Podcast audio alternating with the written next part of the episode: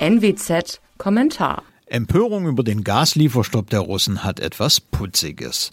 Sie zeugt vom Unwillen oder Unfähigkeit, Optionen und Handlungen geopolitischer Akteure einzuschätzen.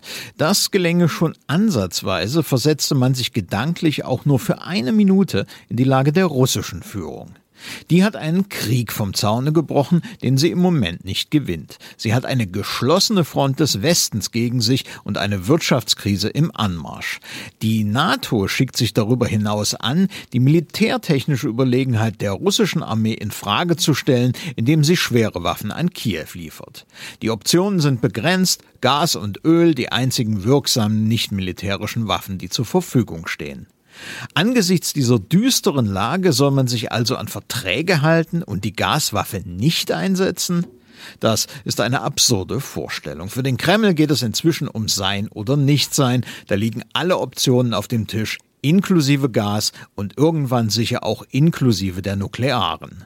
Es ist kein Zufall, dass der Lieferstopp für Bulgarien und Polen ausgerechnet an dem Tag kommt, an dem bekannt wird, dass Berlin Panzer an die Front schickt. Moskau zeigt der deutschen Wirtschaft die Folterinstrumente und dabei wird es nicht bleiben. Handeln als de facto Kriegspartei hat eben Folgen. Der eingangs erwähnte geopolitische Analphabetismus war übrigens ein Grund, warum CDU und SPD dieses Land ohne Not in die energetische Abhängigkeit von Russland geführt haben.